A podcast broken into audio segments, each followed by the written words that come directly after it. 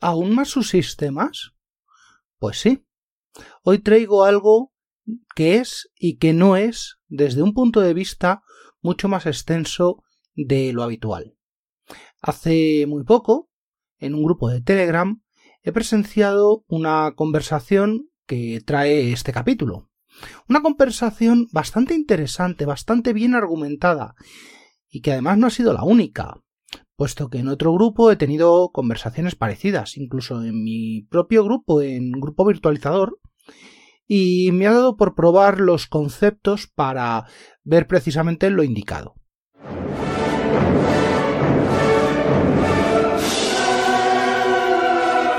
Bienvenidos a Yo Virtualizador.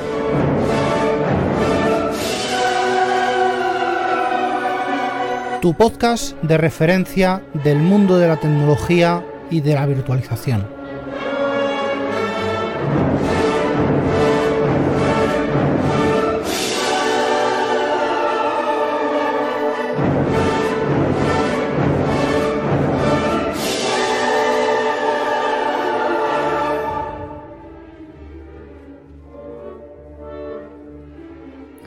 Hablo de la inmutabilidad y de los diferentes mecanismos que he probado.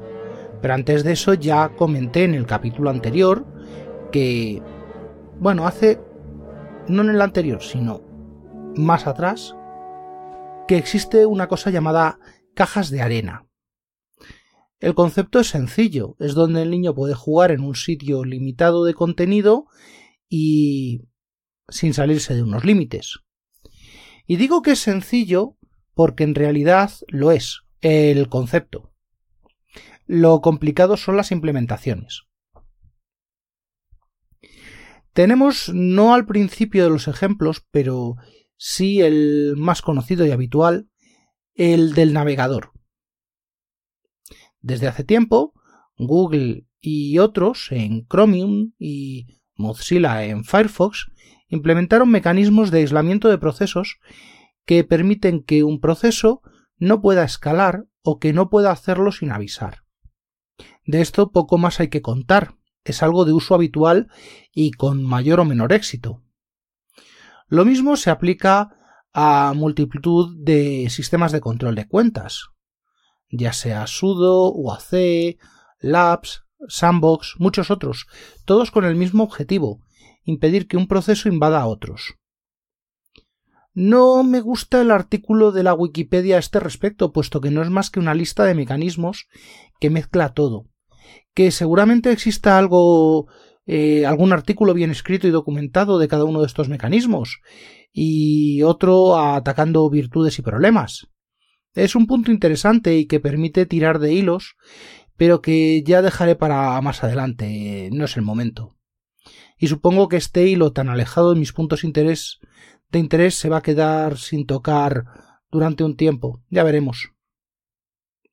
De hecho, son tantos hilos que seguramente le meta mano desde diferentes perspectivas y hoy la que toca, precisamente, es una de las vertientes del concepto de la caja de arena, la que atañe al disco.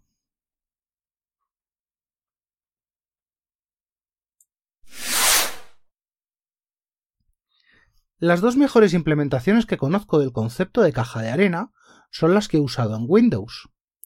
La primera no es mucho de virtualización, pero aporta perspectiva.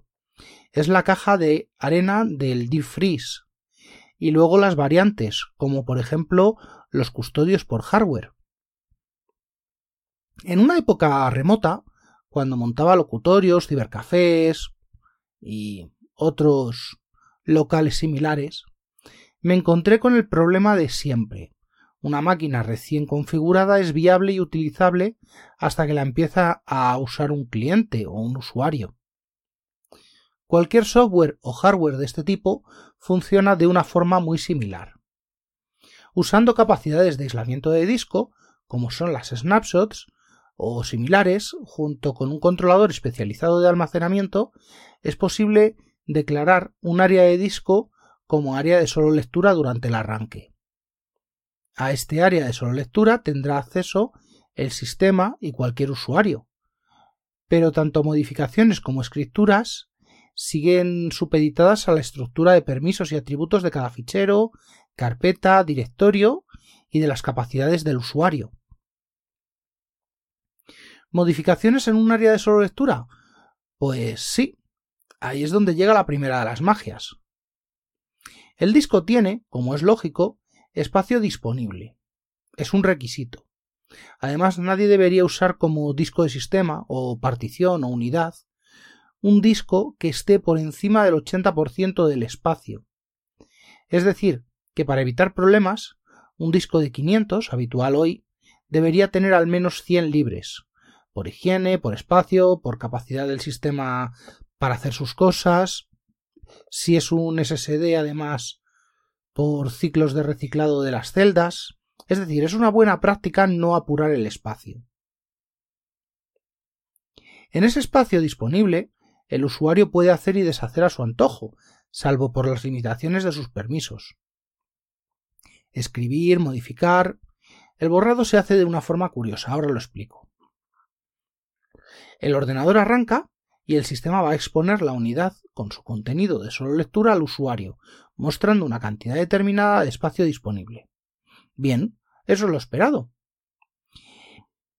En el espacio en disco disponible y antes del acceso al usuario, ya se han creado y modificado archivos, logs, ficheros temporales, y esos archivos han consumido del espacio disponible, porque son copias modificadas del original. Si un usuario o el sistema tocan ficheros existentes, se crea uno nuevo. Esto es sencillo. Si un usuario crea un fichero, consume espacio, y si lo borra, se libera.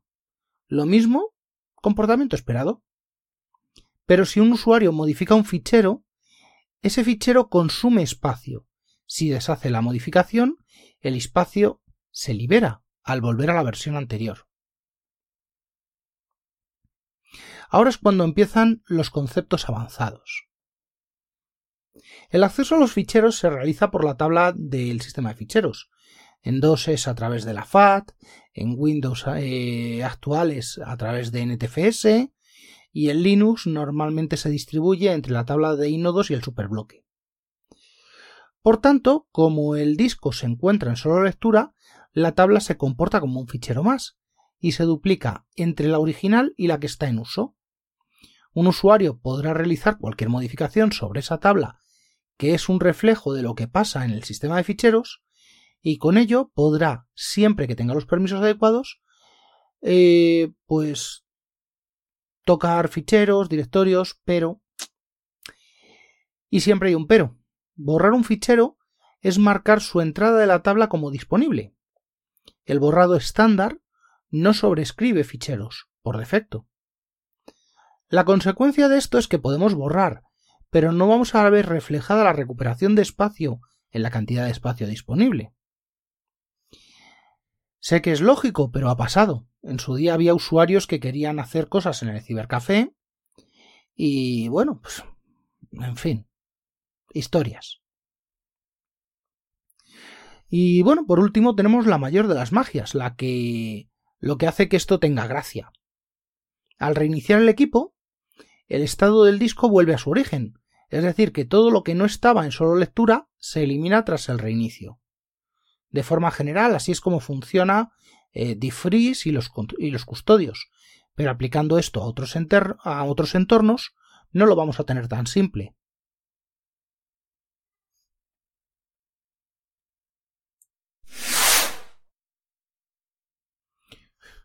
Con virtualización nos vamos a encontrar principalmente con dos vías snapshot y VDI o semilla.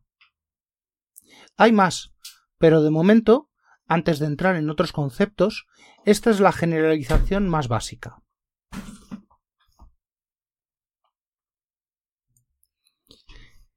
Para entendernos, una snapshot es simplemente un área de trabajo de lectura-escritura. Este mecanismo tiene múltiples implementaciones, la más antigua con la que he tratado y, que he trabajado y que me dio mil problemas, es la de Veritas con su Volume Manager, del cual derivarían posteriormente muchas otras como VSS, Volume Snapshot Subsystem, en Windows, es su derivada más extendida. Y bueno, habiendo cosas mucho más modernas como las snapshots de LVM o lo propio de ZFS o el propio VSS de Windows. Eh, poco más que la teoría voy a contar aquí. Lo primero que hay que hacer para tener un gestor de snapshots es intermediar con el kernel en el, en el sistema. Es intermediar con el kernel del sistema y concretamente en el anillo cero, en el área eh, privilegiada y del área privilegiada concretamente en los controladores de disco.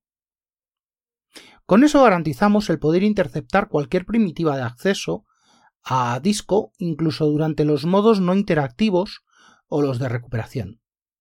Esto nos abre la puerta a muchísimas cosas, entre ellas eh, las snapshots, las instantáneas, pero también al cifrado con BitLocker o Lux, a la deduplicación como en ZFS, a la compresión al vuelo, a, muchas otras operaciones avanzadas que antes solo estaban disponibles vía eh, hardware especializado, como son los ASIC de Zero Detect y demás.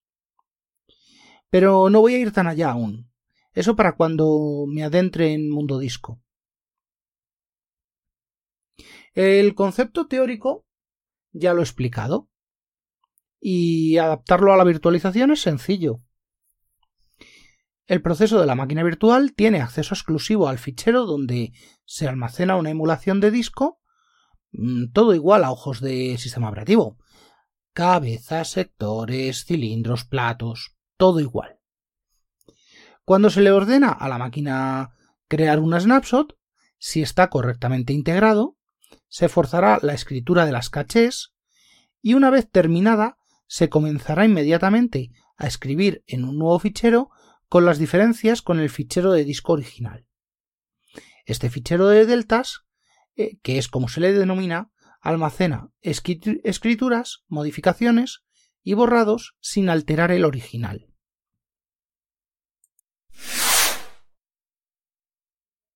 Como aún quedan por explicar qué procesos puede hacer el sistema operativo o el hipervisor con las snapshots, a lo mejor en este punto se puede mm, volver un poco duro, un poco áspero quizás. Pero espero que se entienda y si no, después ya se verá. Voy a hacer un pequeño experimento mental y una representación de esto mismo con objetos que conocemos. Puedo coger un folio y ponerme a escribir en un momento determinado quiero hacer una prueba para ver cómo queda un determinado estilo o algo que quiero que sea eso, pues una prueba. Para ello, pongo una hoja de papel de seda, de papel de cebolla, o como lo llaméis a este tipo de papel, que tiene una transparencia muy alta. Aquí voy a explicar las operaciones clásicas de disco. Puedo escribir, estaré escribiendo en la hoja superpuesta, no en la original, igual que explicaba con el defreeze, en una parte donde no estaba escrito. Puedo leer tanto lo anterior como lo que acabo de escribir. Puedo modificar, puedo hacer un tachón en cualquier parte, tanto en lo recién escrito como en lo escrito anteriormente, y mientras esté esa capa de, de papel estará tachado. También puedo borrar lo actual. Si lo he escrito con lápiz puedo borrar y escribir en el hueco, pero si es en lo anterior, el borrado lo haremos tachando o con tinta líquida, pero no recuperaremos el hueco. Con este símil, con esta parábola, vamos a aplicar el papel a la realidad del disco. Con esto tengo lectura, escritura, borrado, modificación, vía borrado, eso sí, y, de las APIs básicas de EC. Eh, tengo apertura en solo lectura, en lectura escritura, en sobreescritura, tanto secuencial como aleatoria. Es decir, que por encima de la API del disco del sistema operativo no hay absolutamente ninguna diferencia. Y he dicho sistema operativo porque normalmente es el sistema operativo quien va a hacer esto. Pero también podemos hacerlo a nivel de máquina virtual. Es decir, que el hipervisor eh, sea quien presente el disco. Eso lo hace porque es capaz de interceptar las llamadas al disco si el disco es virtual, el más habitual de todos los modos de disco. En esa interceptación de llamadas al disco, el hipervisor permite la continuidad y transparencia de las llamadas, presentando una supuesta respuesta totalmente transparente a cualquier llamada en forma de cabezas, discos, sectores, independientemente, eh, vuelvo a la, a la analogía de cuántas capas de papel de cebolla tenga que recorrer para ofrecer el dato, una respuesta que el hipervisor ofrecerá al sistema operativo de forma transparente. Pues bien, es muy ideal, pero ¿y cómo gestiona todo esto el sistema de disco del hipervisor? Pues como el más extendido, el que mejor conozco es el de VMware, eh, y esto vale tanto para SX como SXI, como Player, Workstation, Server, y estoy seguro que en Fusión también vale. Vamos a explicar precisamente ese sistema.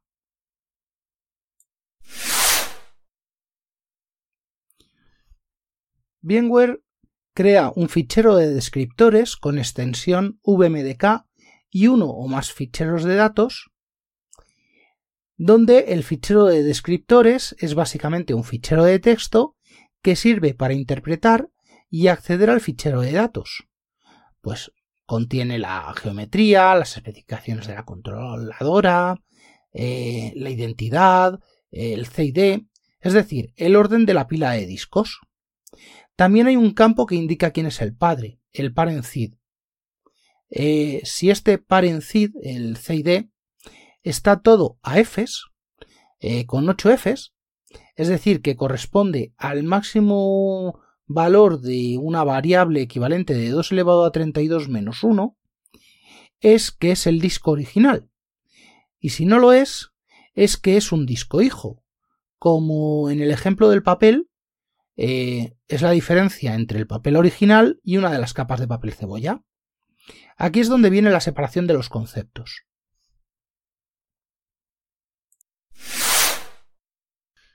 Cuando he hecho distinción entre snapshot y VDI o semilla, vengo precisamente a este punto, y es que la snapshot es algo genérico, que hace el sistema operativo, o la cabina, o quien sea y eh, la eh, VDI la hace solamente un eh, hipervisor. Cuando hacemos una semilla, asumimos que dicha semilla tendrá que dar servicio a múltiples máquinas, sea por clonación directa, por despliegue derivado, que es prácticamente lo mismo, pero bueno, o como disco base de VDI. Dicho disco simplemente es una máquina virtual que está apagada. En VMware podemos tener una plantilla, una máquina virtual marcada como tal y cuya diferencia es que la extensión de la plantilla es VMTX en vez de VMX. De esta plantilla, ya cada vez menos frecuente en favor de otras soluciones más actuales, se puede desplegar, se puede clonar, se puede convertir a máquina, y con eso podemos obtener máquinas virtuales en el entorno que nos interese, y podamos o queramos eh, tener una similaridad mayor o menor con un derivado conjunto de software instalado. Esto ya lo explicaré. Obviamente, esta idea es anterior a las automatizaciones en masa, y de la época de las cabinas de discos mecánicos no tan rápidos, puesto que hoy en día un Windows Server se despliega en 15 minutos y un Linux pues diría que casi en menos de 5 desde la instalación inicial y cualquier automatizador pone en servicio la máquina con poco que haga. En cambio, una semilla de VDI clásico es un poco diferente, un poco más artesanal diría yo. Pero también este mundo evoluciona y el VDI eh, que se entrega hoy también, puesto que ya se entrega desde sesiones de terminal, desde servidores, tal como se hacía en NT 2000 hace 20, ¿A 25 años? Bueno. La imagen... Volvemos al VDI. En un VDI clásico, la imagen es una máquina virtual con clones enlazados. Lo que vamos a hacer es poner una imagen de una máquina virtual completamente configurada, operativa, y vamos a hacer que sirva de semilla para muchas otras. Cuando digo muchas, no son ni tres ni cuatro, sino muchas más, tantas como se deje, y que yo recuerde el número de snapshots máximos eh, derivados de una misma fuente es de 127, si no lo han aumentado. Por lo tanto, vamos a tener algo muy interesante, que es una máquina virtual completamente operativa, parcheada y con las aplicaciones preparadas, y si es Windows, con SysPrep.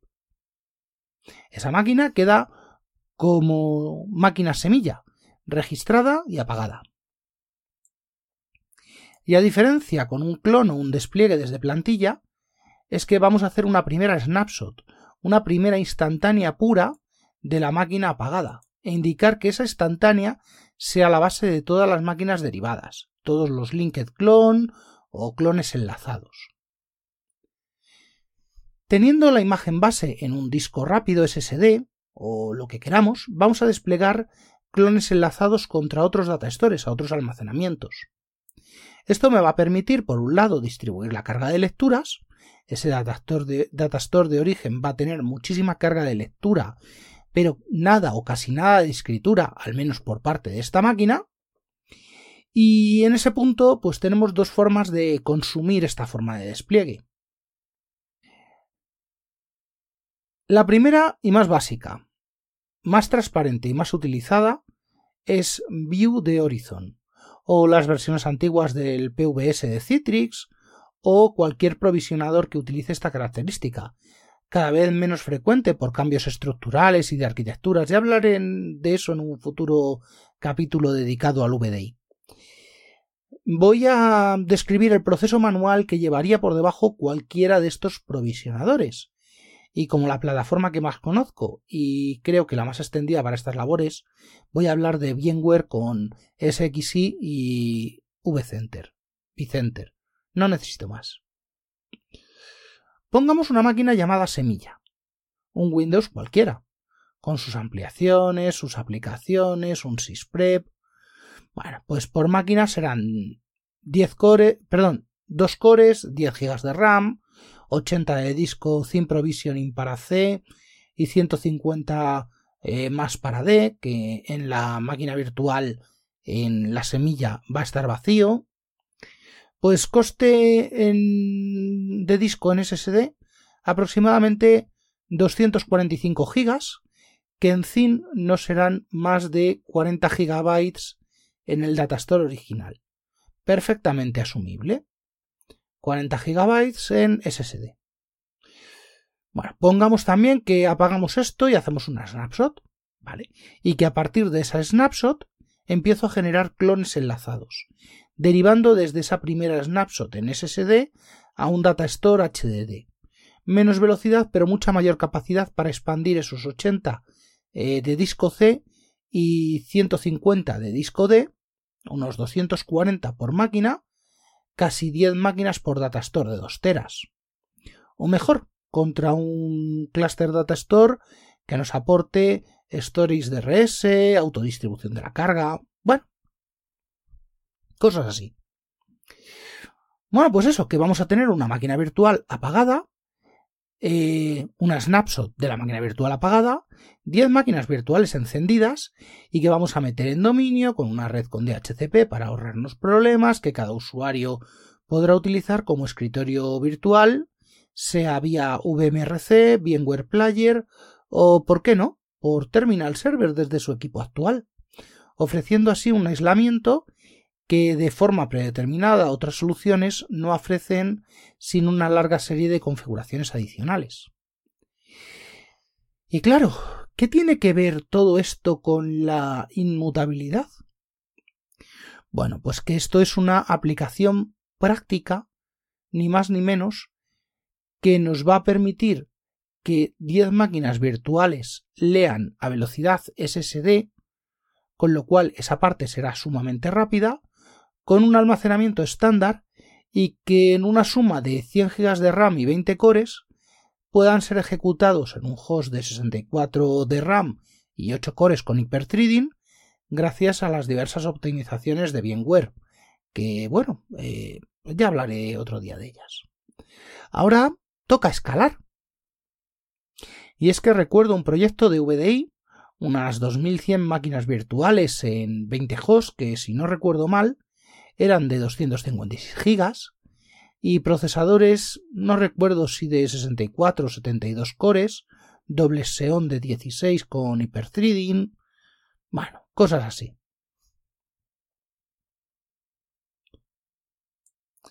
En algún momento retomaré algún capítulo donde expandir conceptos avanzados como los que ya he avanzado, sus razonamientos, sus porqués, y vemos por dónde continuar.